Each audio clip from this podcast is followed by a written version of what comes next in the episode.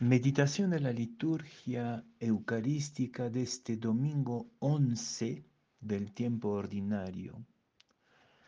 La primera lectura es sacada del Éxodo, capítulo 19, versículos 2 a 6a. La segunda lectura de la carta a los Romanos, capítulo 5, versículos 6 a 11.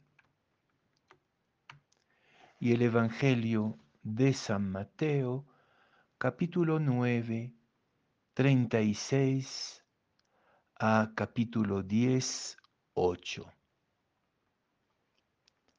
En aquel tiempo, al ver Jesús a, los, a las gentes, se compadecía de ellas porque estaban extenuadas y abandonadas, como ovejas que no tienen pastor. Entonces dijo a sus discípulos, la mies es abundante, pero los trabajadores son pocos. Rueguen pues al Señor de la mies que mande trabajadores a su mies y llamando a sus doce discípulos, les dio autoridad para expulsar espíritus inmundos y curar toda enfermedad y dolencia. Estos son los nombres de los doce apóstoles. El primero, Simón, llamado Pedro, y su hermano Andrés.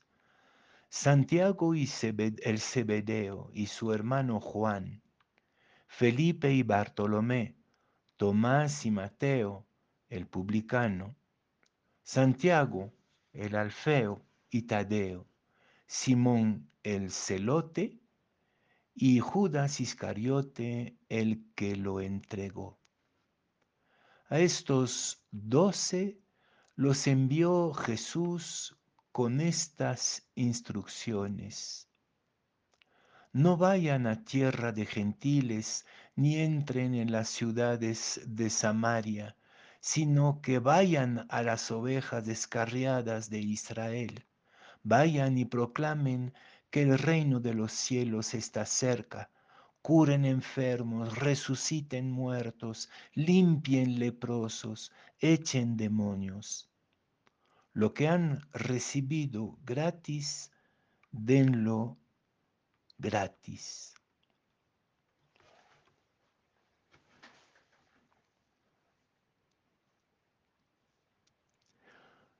Lo que han recibido gratis, denlo gratis.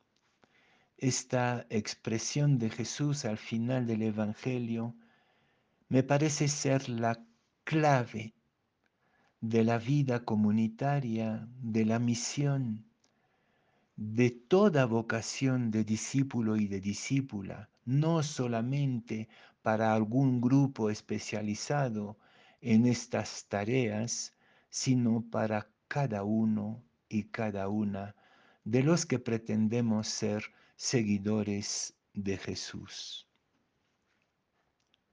¿Quién hoy día, como Jesús, no sentiría inmensa compasión indignación, dolor profundo ante nuestra gente extenuada y abandonada por sus pastores. Ante el drama de los pobres, somos llamados no por mérito propio, ni para ser sacada de la masa como un grupo selecto de cristianos, sino para empezar inmediatamente la tarea imposible y urgente del reino, tal como Jesús las, la describe. Gratis, gratis, gratis. Tal es la palabra clave de este Evangelio. Palabra escandalosa en la cultura autorreferencial e interesada que nos aqueja. Todo lo hemos recibido gratis para darlo gratis. Todo es gracia, dice San Pablo. Los pobres, los vulnerables son la única razón de ser de la comunidad cristiana. Y cuando dejan de serlo, la comunidad se pervierte en sórdidos intereses particulares. A primera vista me sorprende también que Jesús nos envíe junto con sus apóstoles solo a las ovejas descarriadas de Israel. Por supuesto, estamos en el Evangelio de Mateo, el Evangelio de los judíos convertidos al cristianismo. Pero más allá, confrontados hoy con la terrible crisis moral de nuestras iglesias, crisis que estalla cada día en todas partes. ¿No sería acaso la invitación de Jesús de comenzar la tarea del reino por casa? Urge entre nosotros y en cada uno de nosotros una gran limpieza, una gran conversión. Somos nosotros mismos las ovejas sin pastores por el abandono de los que por el ejemplo y la solicitud gratuita del amor tendrían que guiar, animar y sanar. ¿Dónde están los pastores? ¿Dónde están los profetas? ¿Acaso no están perdidos en sus propios intereses, en sus propios cálculos, habiendo olvidado el porqué de su, de su misión, de su ministerio, de su servicio?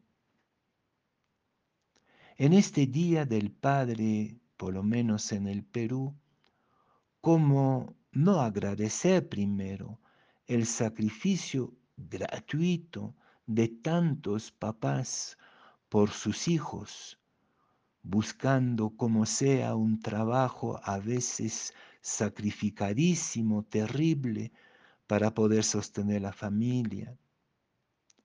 Pero desgraciadamente, ¿cómo no lamentar también en toda América Latina la irresponsabilidad de tantos progenitores autorreferencial, autorreferenciales, como diría el Papa Francisco, que dejan abandonados a los que engendraron casi por casualidad. En este tiempo en que todo se paga, donde las tradiciones más antiguas de, reciprocidad de nuestros pueblos se pierden. Volvamos a mirar a los pobres, a los vulnerables, a los pequeños, a las víctimas del egoísmo, con la audacia de dar gratis lo que recibimos gratis. Solo entonces haremos cosas sorprendentes que parecen imposibles como las que encarga Jesús a sus discípulos. Al volver a la gratuidad del amor, el mundo por fin habrá empezado a cambiar.